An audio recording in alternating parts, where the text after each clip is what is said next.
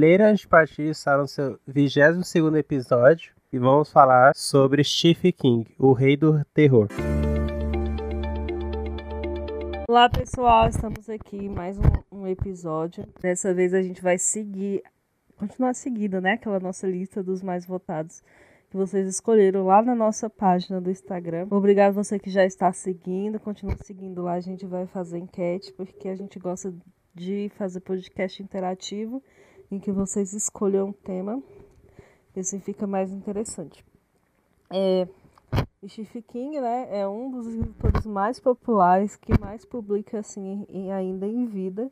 A gente deu o exemplo antiga, é, no último episódio da J.K. Rowling, que ganha um, um império assim milionário é, por causa dos seus escritos e o Steve King também recebe muitos dividendos, né, por causa de suas obras, direitos autorais, é um dos autores que mais tem livros é, adaptados para o cinema. Você deve estar pensando, ah, não gosto de terror, não gosto desse gênero, não conheço Steve King. Conhece sim muitos filmes que você já assistiu que são consagrados, que se tornaram até adjetivos assim que a gente usa no dia a dia são do Stephen King. Quem aí nunca ouviu falar em Carrie a Estranha e às vezes até faz brincadeira com os colegas sobre isso. Ou então é... o Cujo Iluminado, e tem mais um que eu, me, me falhou aqui na memória. A Espera de um Milagre. Isso, A Espera de um Milagre. Quando eu fiquei sabendo que esse era do eu falei, não é possível. Sim, é do cara. Então, nós vamos aqui nesse episódio falar das obras dele, algumas delas, né? Porque o cara tem mais de 70 livros publicados, embora nem todos sejam traduzidos. A editora Suma tá aí fazendo um trabalho de tradução de algumas obras, mas é impossível acompanhar. Eles estão acompanhando os mais recentes, mas o cara escreve muito.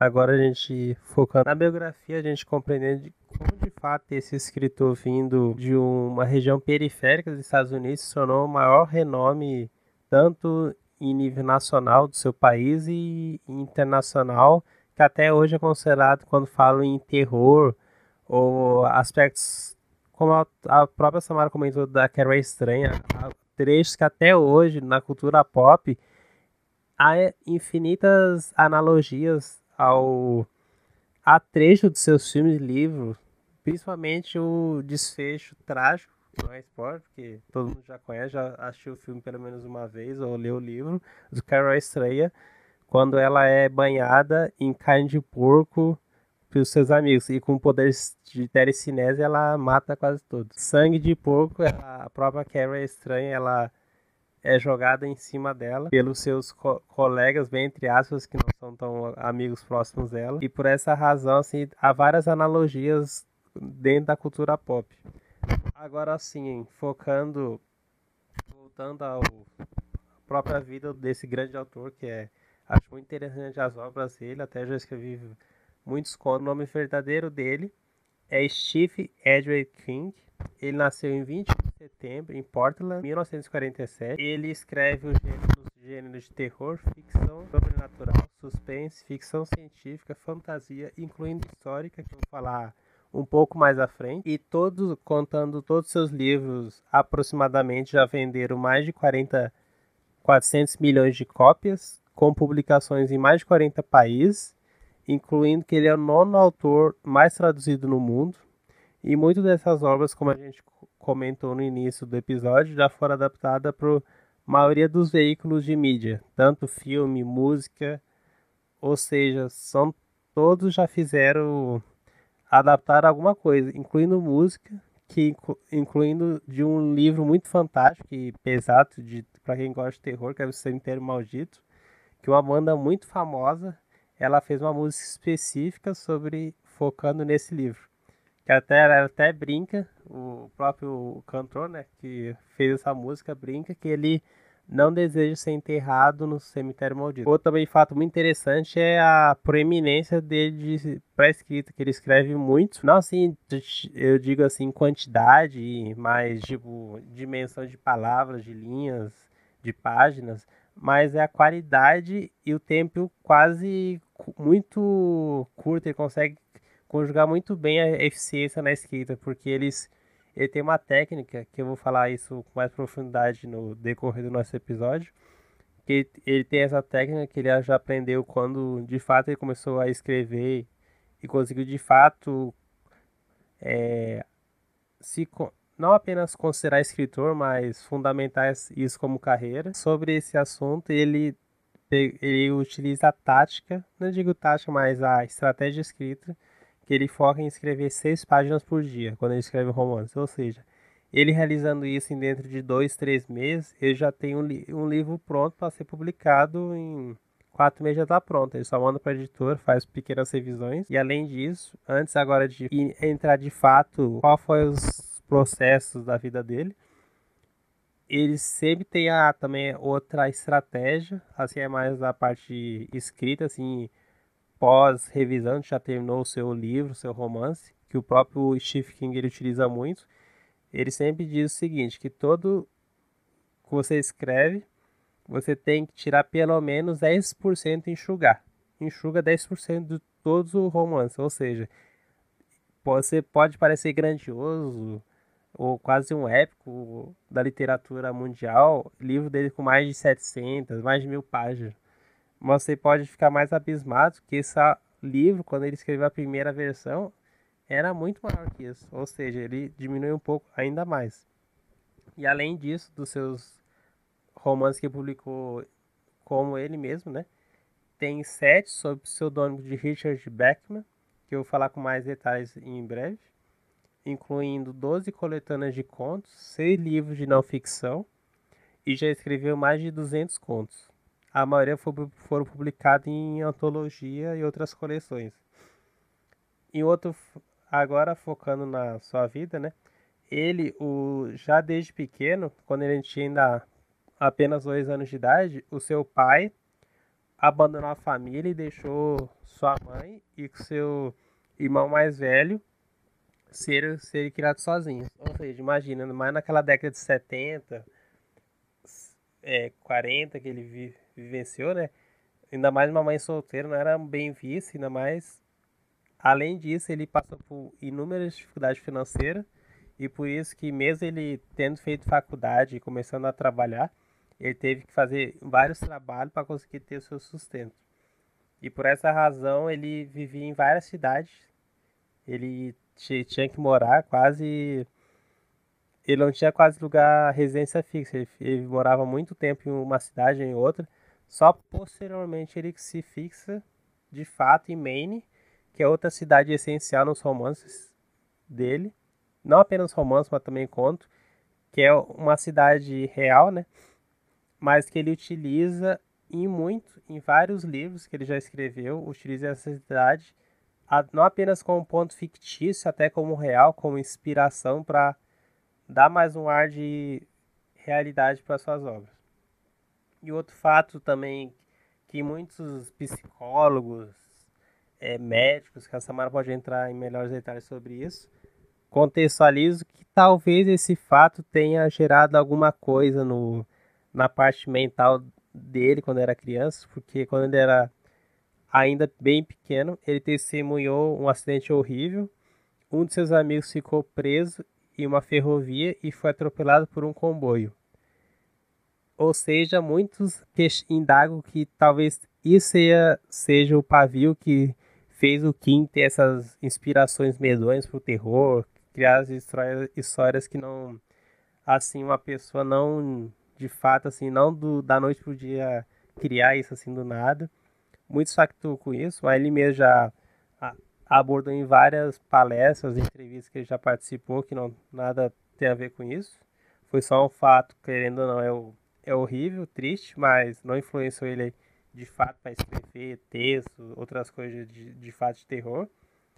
Única de fato assim que influenciou diretamente foi na novela que, que você pode encontrar dentro do livro Quatro Estações, que incentivou o filme muito bom, um filme fantástico, que conta a história de crianças, que também esse é um outro tema chave que o Stephen King bate muito, é sempre crianças, esse tema assim, indiretamente do bem e mal, bem tangenciado, não digo assim aquele bem e mal da fantasia, mas é bem o nosso mundo moderno e bem contextualizado, com as devidas proporções,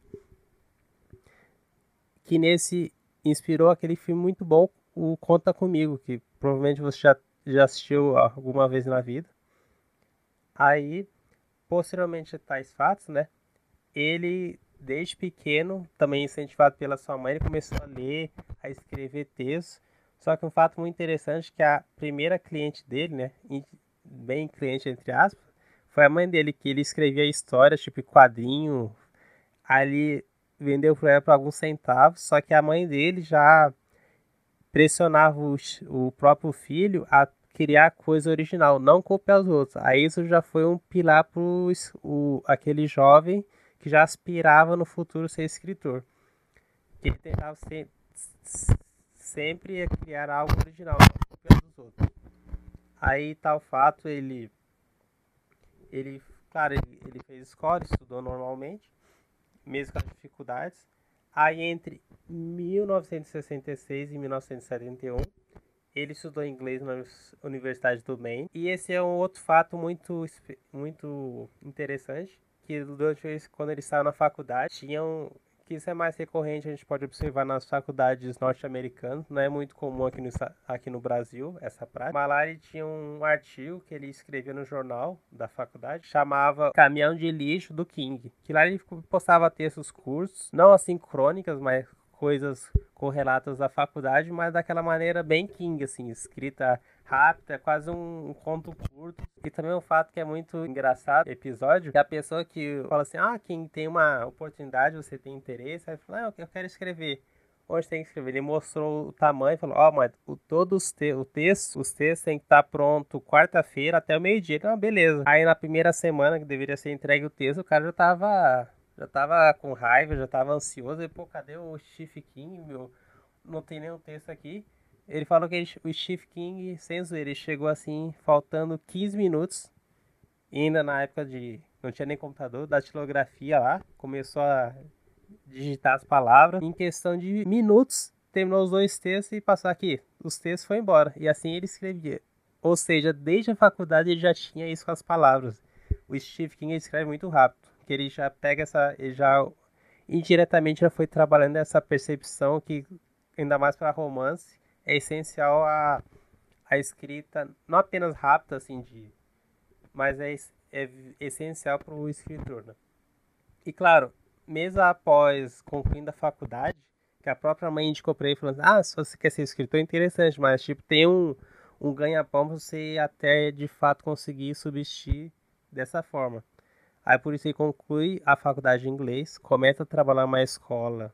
E assim é como, por exemplo, aqui no Brasil, escola de ensino fundamental, médio. Aí começa a ministrar aulas. E ali é o primeiro momento que ele observa uma das alunas que é um pouco assim estranha. Como ele próprio diz assim, que ele era uma mãe muito religiosa, que ele observava. E outra que ele teve contato ainda quando estava na escola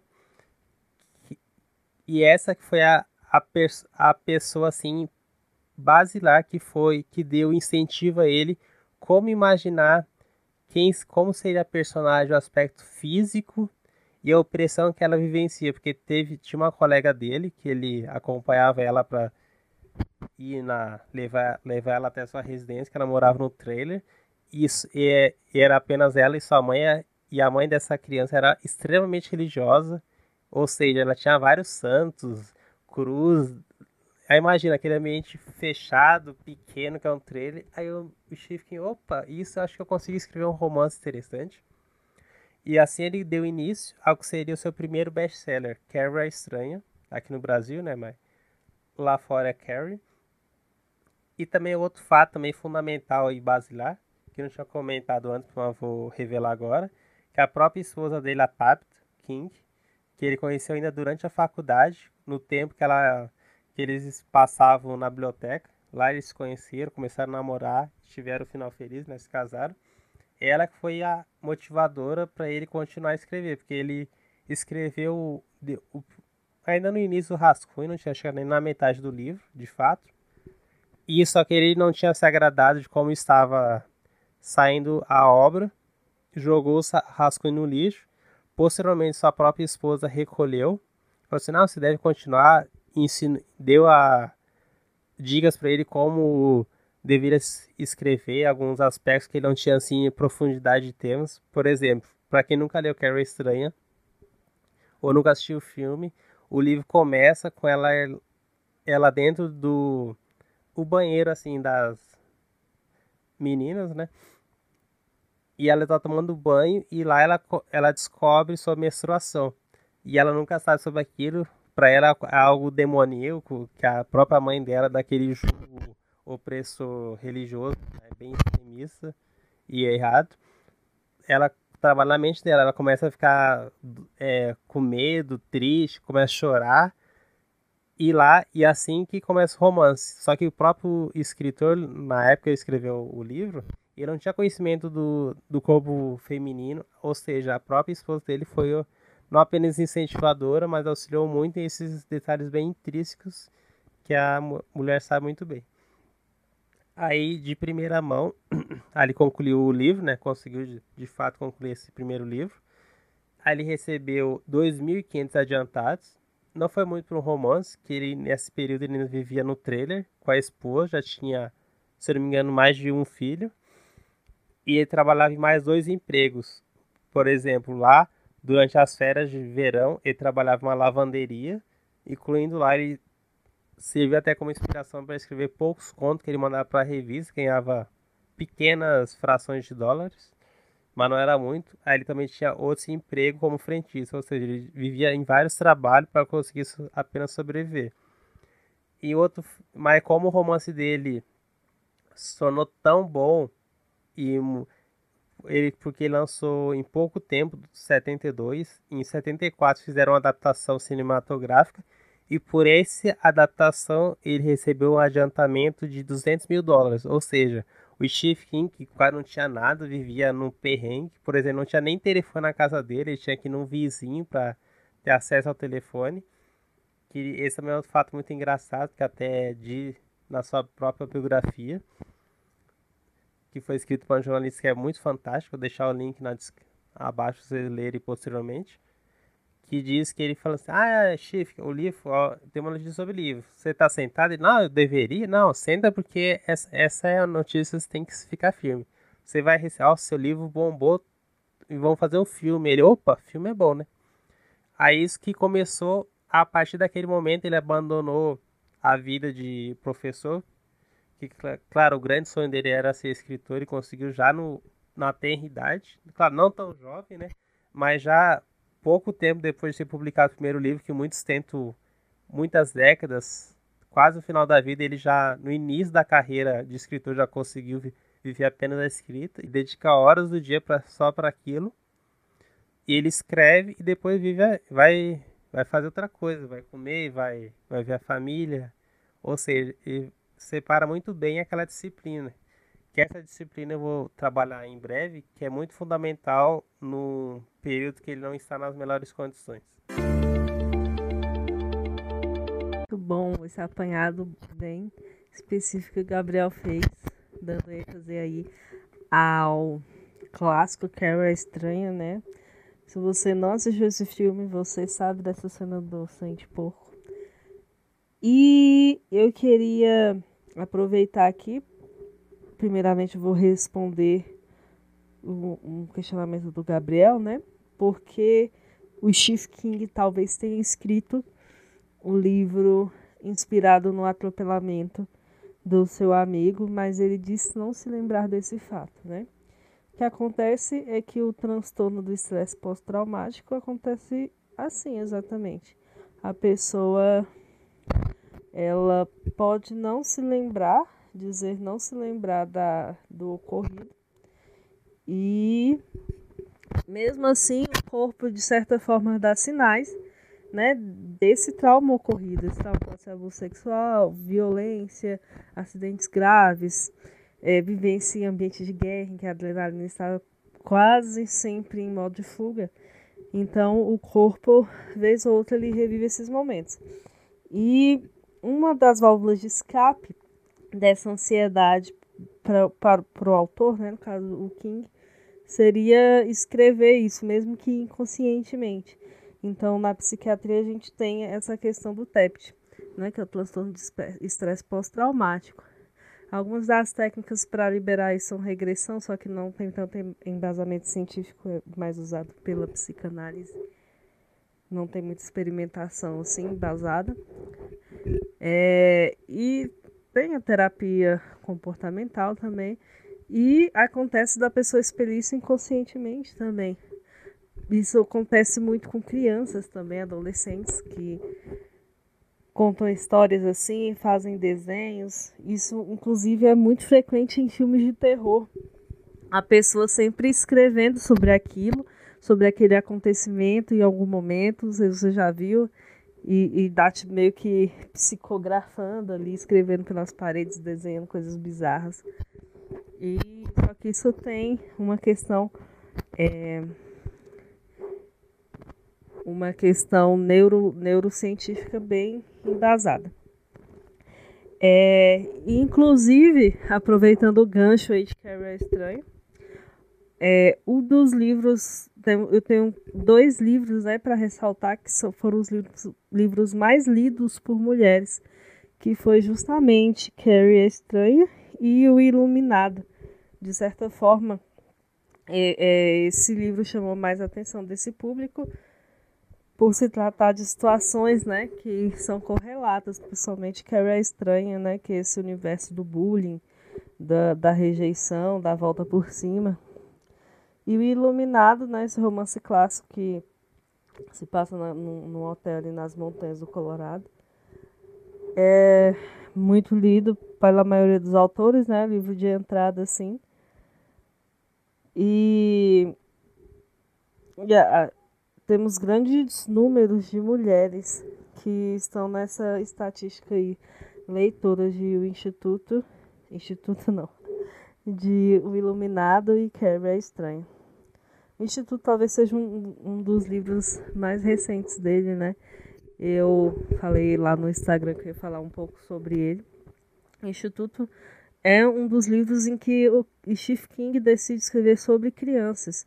E ele não idiotiza as crianças nesse, nesse livro e muito menos as, as infantil, é, não infantiliza, idiotiza e nem as adultiza de, de forma estranha, né? Que muitos autores, não sabendo né, entrar nesse universo infantil, essa mentalidade, ou eles têm essa visão um pouco extremista, né? Ou deixa a criança um pouco infantilizada demais, boba demais ou então muito muito adultizada, muito fake. É a mesma história de você pegar um personagem regional e colocar o personagem falando as próclises e mesóclises, a colocação pronominal perfeitamente é, perfeitamente colocada, perfeitamente baseada assim, de acordo com a língua portuguesa. E o Iluminado, Iluminado não, o Instituto, o instituto é, fala um pouco sobre os horrores. Parece um, um, um pouco a ideia daquilo que a gente vê em Stranger Things, né? Uma criança com super, superdotação, né? Que é o, o, o, contexto. Umas mais, outras menos. E o personagem principal, ele vai contar essa história. E ali você tem vários acontecimentos dentro do dentro do universo do livro, em que os horrores ali é uma crítica né, instituições é, em que crianças são em que crianças são levadas para fazer tratamentos, experiências. E é um livro que tem uma visão muito madura do, do autor. A gente tem também Misery, né? Misery é um livro que a gente, a gente tem a tradução para angústia mesmo, e ele fala de, de outras questões outras questões sociais também bem interessantes. É, é uma questão mais psicológica, né, do que os outros livros, apesar de alguns dos livros do King tratarem de terror psicológico. Esse é um pouco mais, é um suspense psicológico mesmo. Então, o personagem principal é o Paul Sheldon e ele é o escritor. Então, é mais um livro, né, que o Stephen King fala sobre que o Stephen King fala sobre sobre o universo, do que aconteceria com o escritor, o escritor perder a a, a forma de a capacidade de escrever ou então um outro que não é traduzido em que ele fala sobre em que ele, ele fala sobre uma mulher que vai descobrindo como pensava o seu marido, escritor que já morreu. É, então a gente tem esse personagem que é o Paul.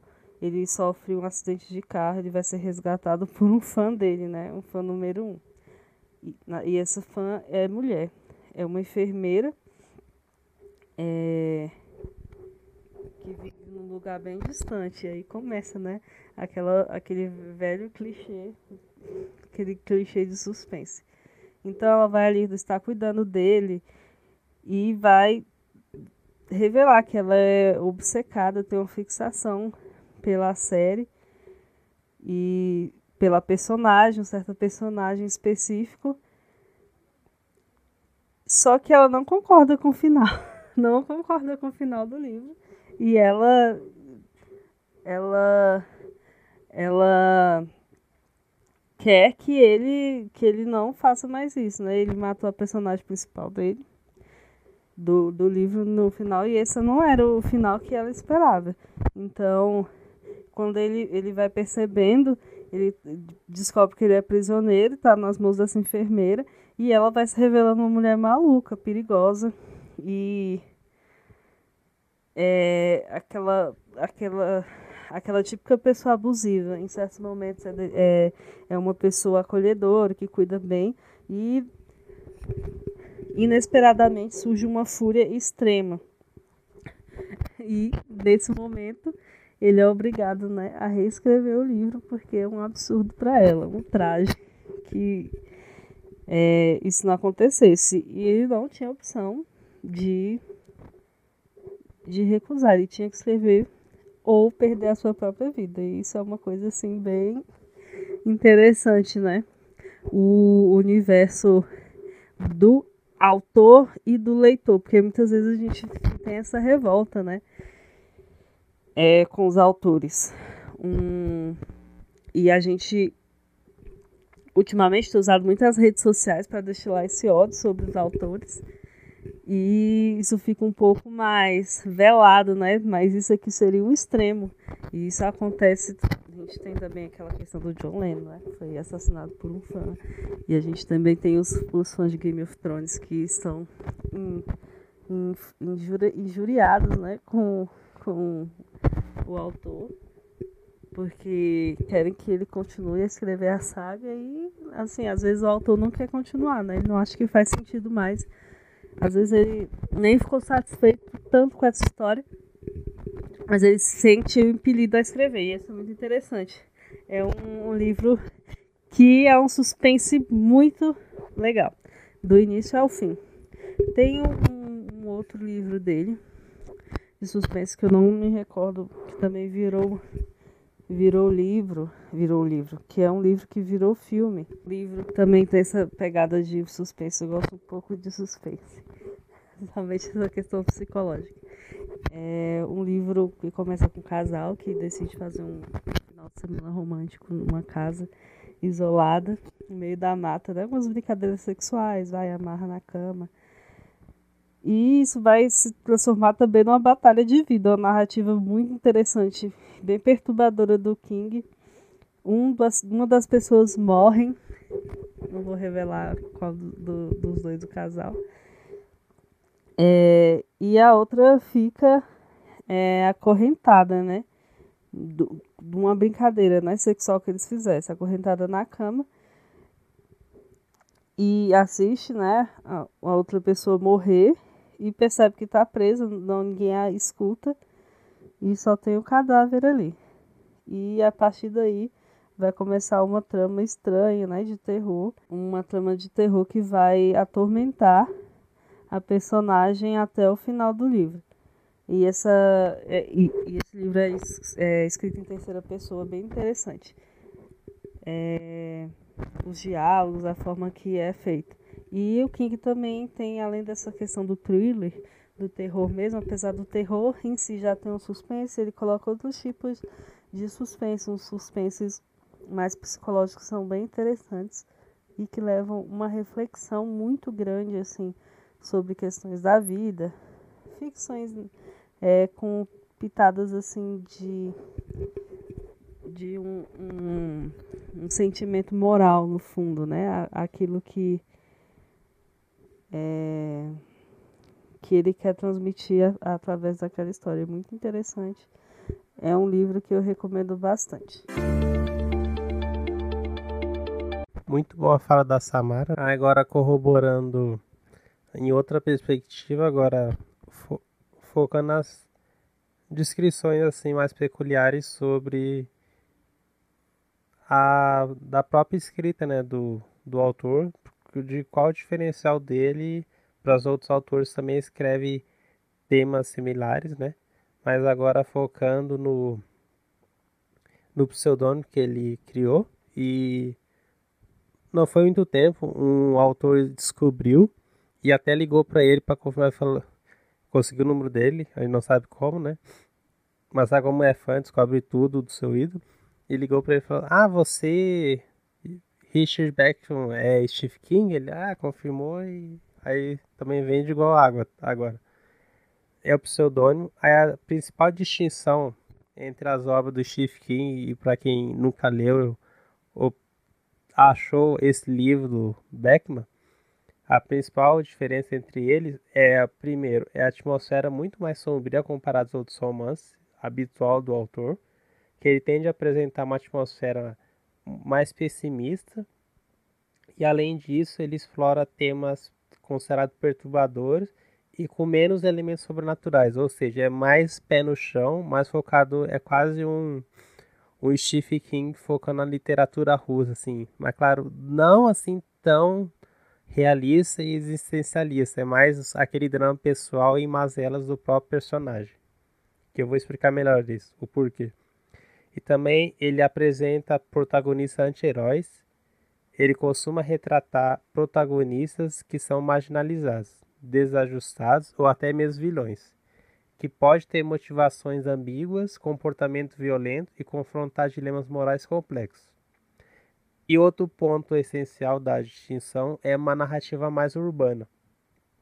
As histórias de Beckman muitas vezes são ambientadas em vários aspectos da grande cidade, mostrando e evidenciando de melhor forma as tensões sociais. E por em um dos penúltimos tópicos que ele aborda é o foco na realidade social. Como eu comentei anteriormente, né, ele aborda muito a questão social e política em forma intrínseca na obra. E também ele examina a desigualdade, a corrupção e a injustiça presente na sociedade, criando história que reflete aspectos sobre a moralidade e o aspecto sombrio né, da maneira geral da palavra no mundo real.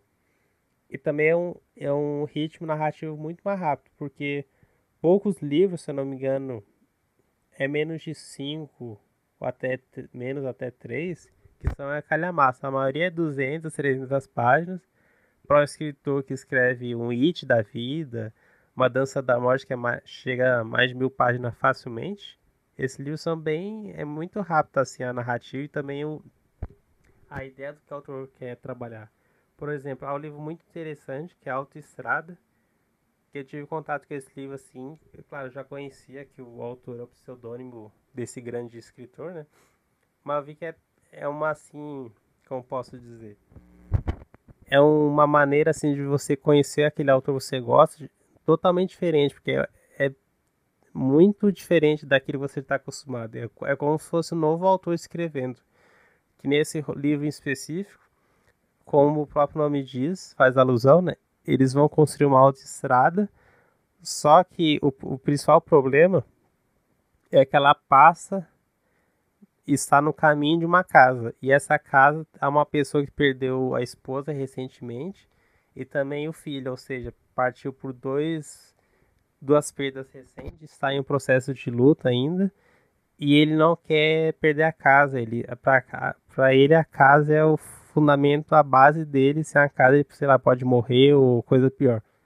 Isso é o, o que dá o gancho para o autor desenvolver. É um romance eu achei muito interessante, me cativou. Claro, não é um dos melhores, mas achei muito bom assim a forma como ele construiu assim a narrativa, os aspectos.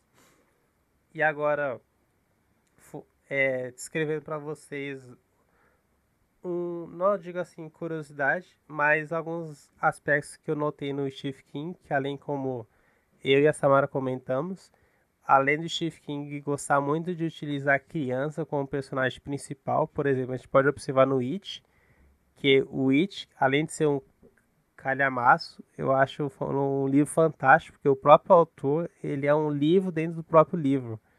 Você deve estar perguntando, ah, por, por que isso, Gabriel? Me explique. Porque nesse livro em questão, você tem dois momentos. Tem a primeira parte que apresenta os personagens quando eles são crianças, adolescentes, na tenra idade. E posteriormente o Pennywise, que é a maldição do livro, é o antagonista principal que é o palhaço, ele volta após 27 anos, ou seja, quando ele retorna na segunda parte do livro, os personagens já são adultos, ou seja, são dois momentos distintos que o autor tem que é, desenvolver os personagens como se fossem crianças e depois de X tempo criar os personagens e também dar aquela coesão que a gente fica, não faz sentido que o personagem amadureceu nisso, amadureceu naquilo, ou seja, tem aquele quebra-cabeça que faz sentido.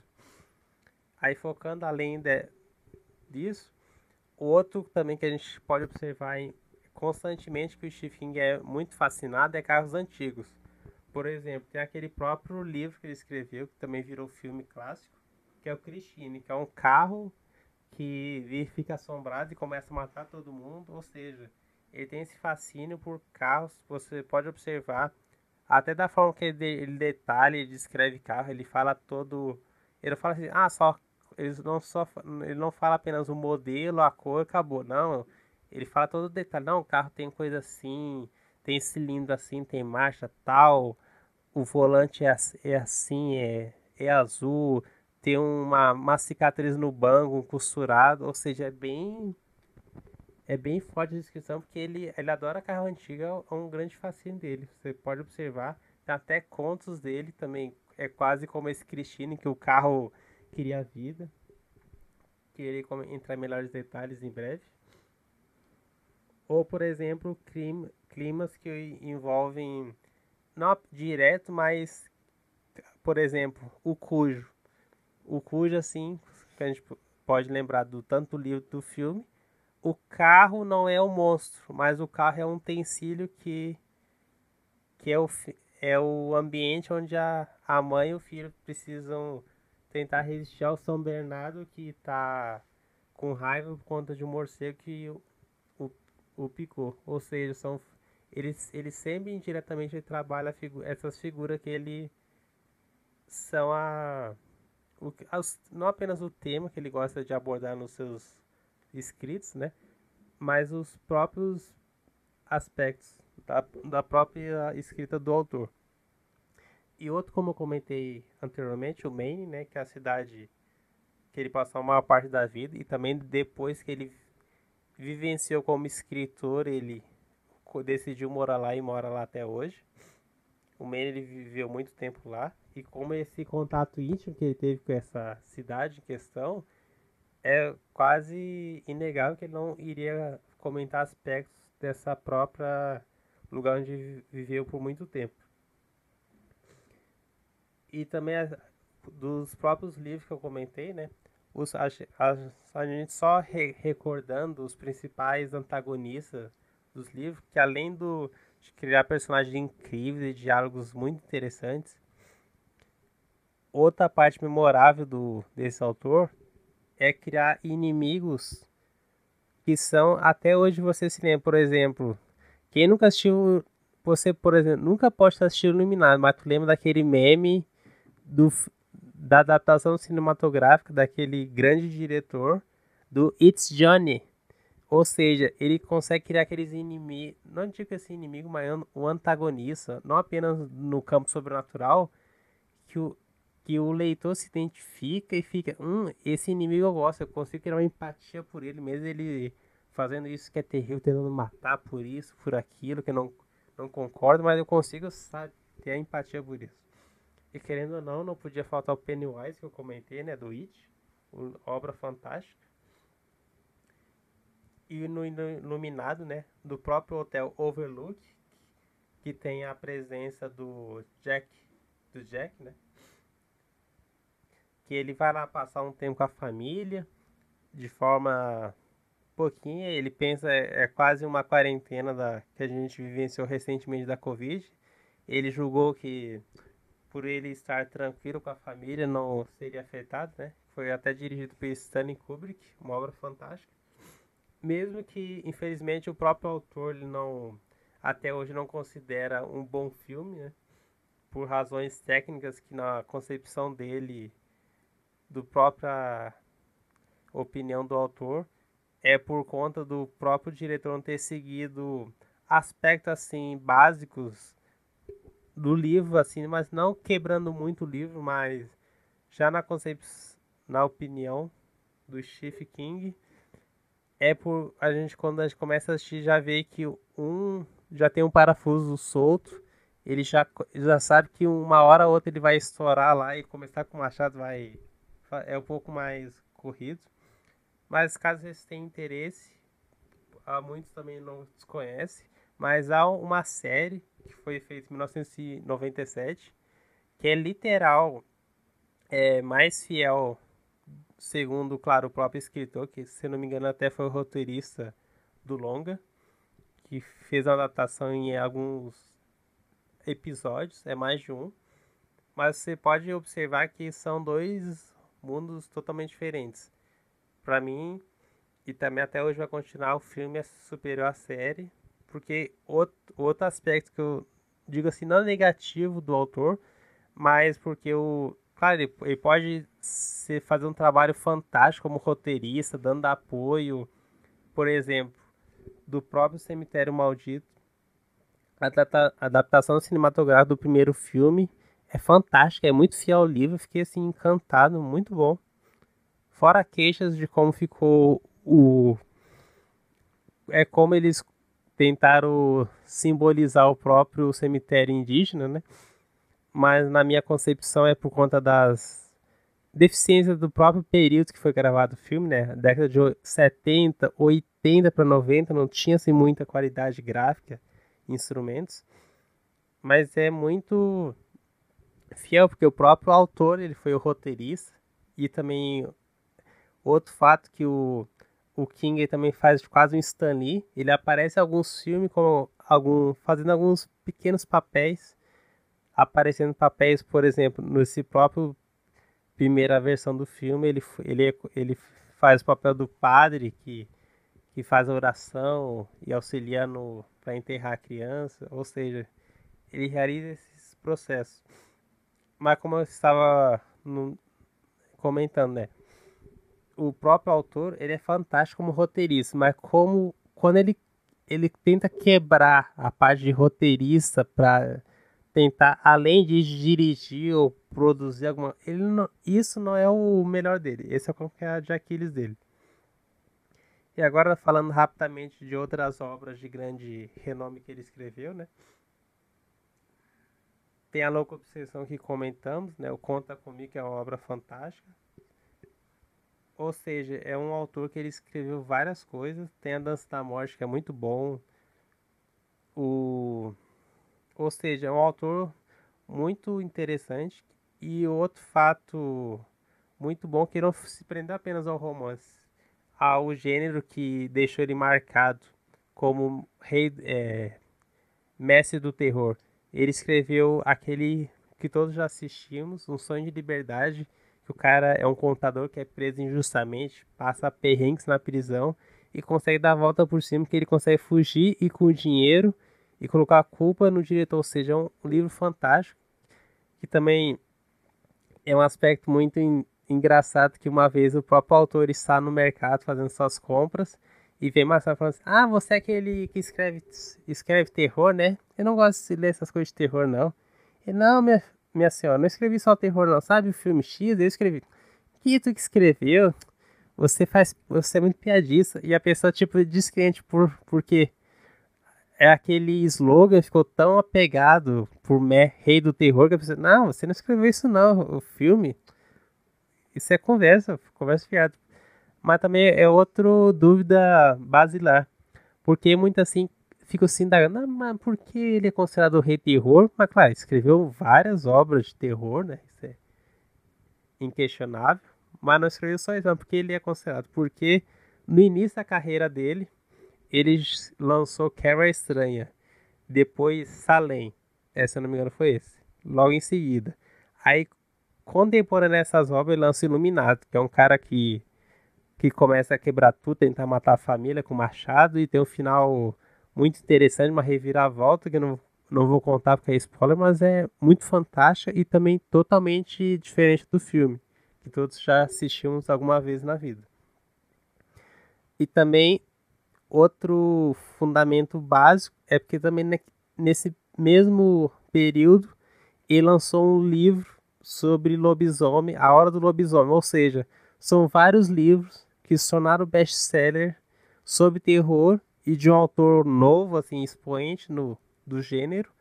Por, por essa razão ele foi intitulado, né, como Mestre do Terror. E é um autor fantástico.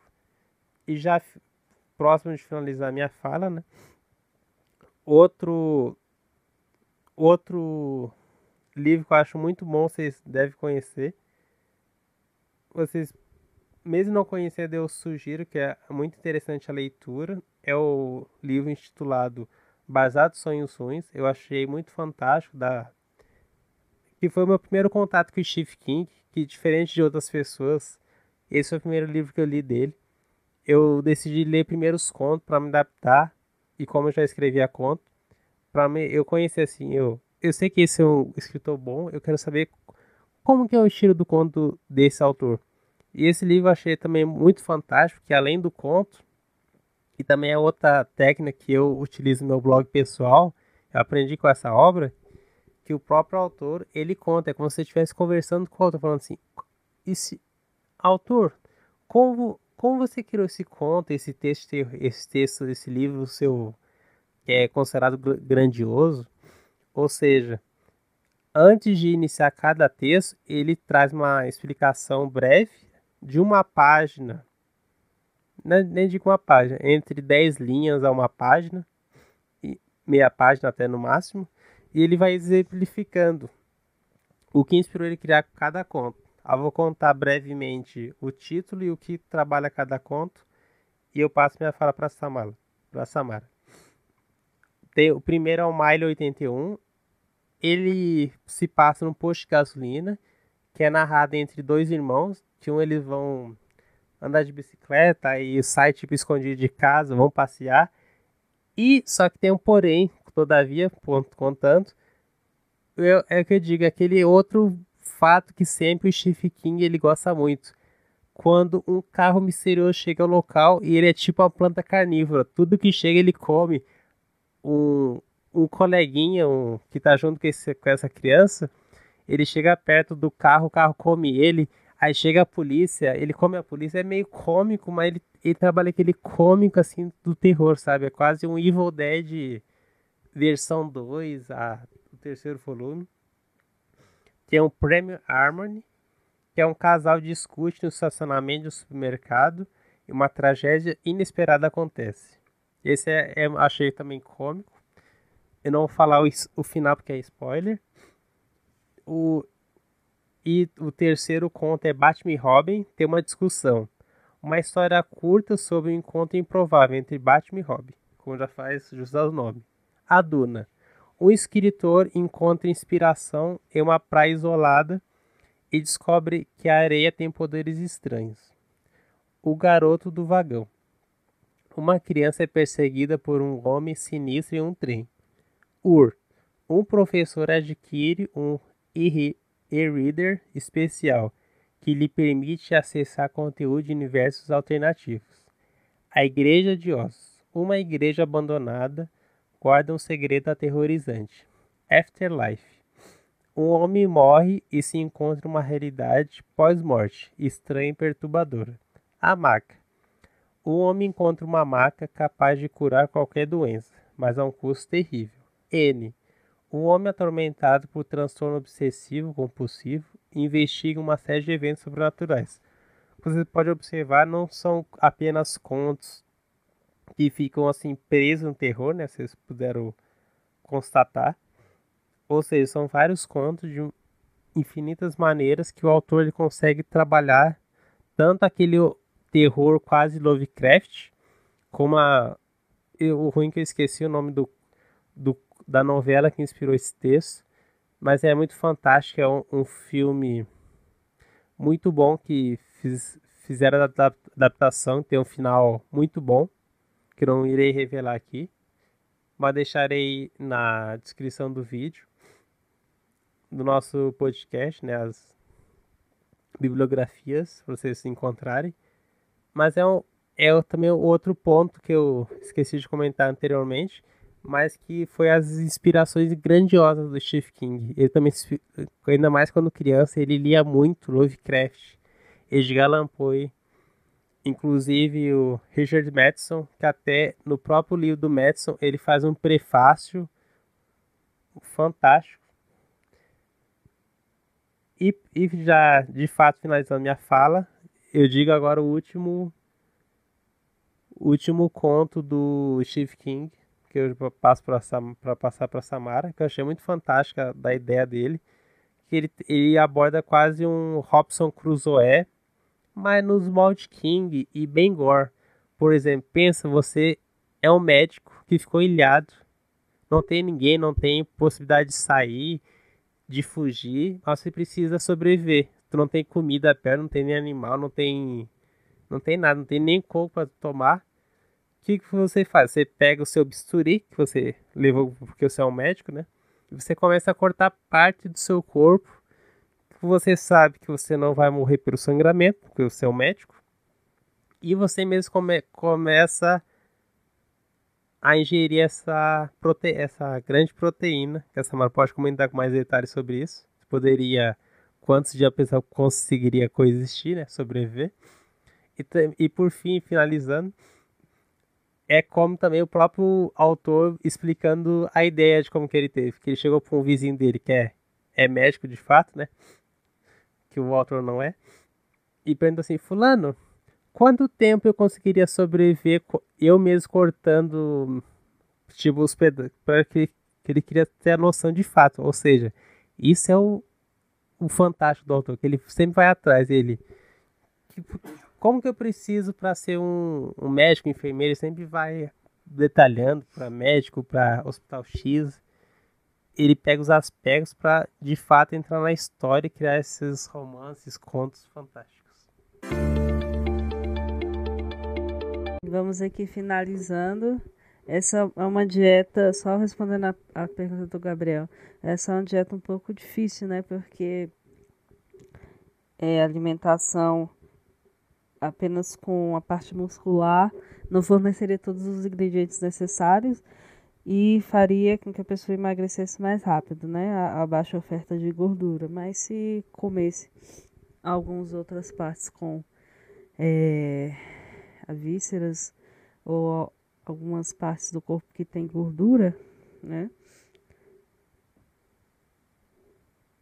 É, a pessoa teria um, pouco mais de tempo, mas a gente tem toda a questão da hemorragia, né, que seria feito com os cortes no próprio corpo.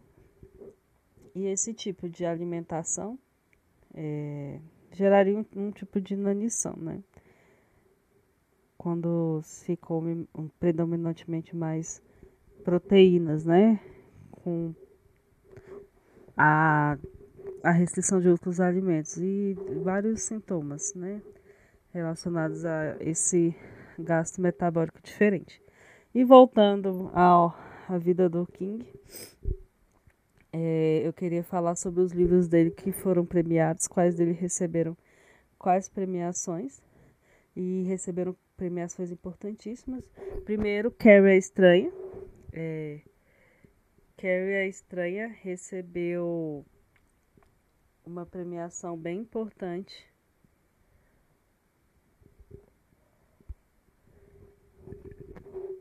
Que foi o prêmio, o prêmio Edgar Allan Poe, né? de melhor romance de estreia. Esse foi o romance de estreia dele. E ele recebeu esse prêmio. O livro foi escrito em 1970, por aí. O Iluminado também ganhou um prêmio, que foi o, o prêmio britânico de fantasia, né? De melhor romance. E foi publicado no final da década de 70. Zona Morta, né? Que foi lançado já perto da década de 80, venceu o prêmio Locus de melhor romance de terror. O Cujo, que é o cão raivoso, em 1981 ganhou o prêmio Bram Stoker de melhor romance. Louca Obsessão, né, que é Misery, recebeu o mesmo prêmio e foi adaptado para o cinema e a adaptação deu para personagem principal é, o prêmio de melhor atriz. A obra que a gente comentou aqui, né, que o King gosta muito de falar de crianças, o Instituto ainda não ganhou o prêmio, eu acho que vai ganhar. Mas It, que, fala, que tem personagens principais como crianças, ganhou também o prêmio britânico de fantasia, de melhor romance. É, e um, um livro de não ficção, que é o sobre a escrita, né? A memória dele de, de escrita. Não é um romance, é um livro de memórias, de conselhos é, sobre a escrita. Muito bom. E ganhou o prêmio Brown Stoker também, de, na categoria não, não ficção. E esses são alguns exemplos, né? De, de livros que foram premiados, sem contar que as mídias, né, quando foram adaptadas, receberam diversos prêmios. E é assim que a gente. E é assim que a gente vai encerrando o nosso podcast, né? Com os prêmios do King. E eu tenho uma novidade também. A editora Suma tá, vai lançar em breve o livro Holy. São dois livros, mas eu quero dar um destaque pro, pro livro Holy. O Gabriel vai falar do, do outro livro.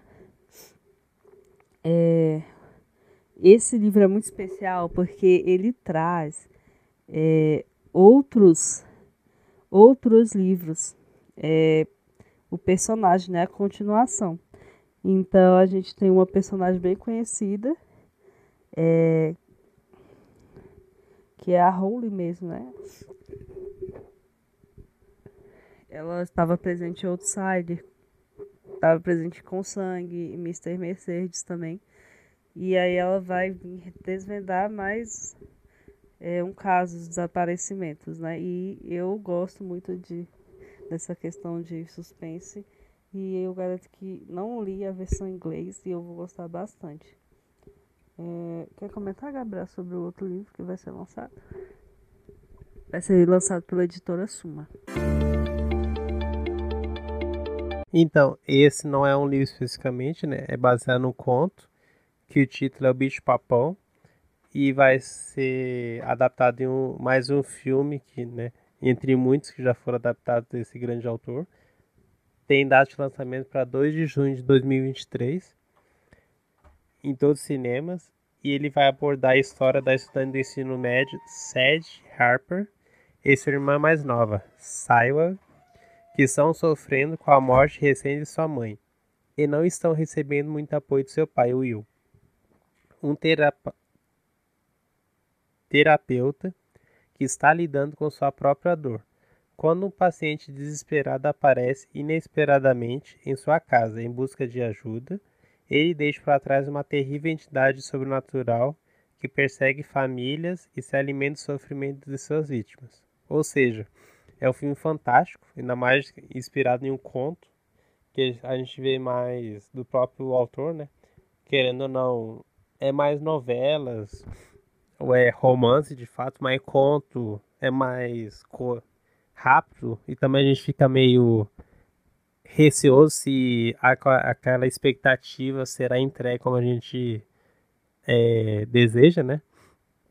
Então é essa é nossa episódio completo desse autor fantástico, que ele não, como a gente comentou desde o, o início do episódio, ele não ficou apenas no alicerce do terror, foi para vários outros esferas dos gêneros literários, inúmeros que até hoje são muito raros, por exemplo, aquela fantasia, sagas infinitas, indiretamente que ele trabalha muito antes daquele multiverso que a Marvel, DC criou, o Steve King já estava montando seu próprio universo de dos romances que se conectam mesmo não sendo da mesma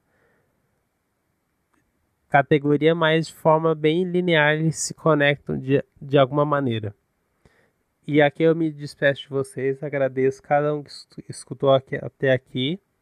Deixarei contos que fizemos inspirado em algum livro ou conto do próprio autor logo abaixo.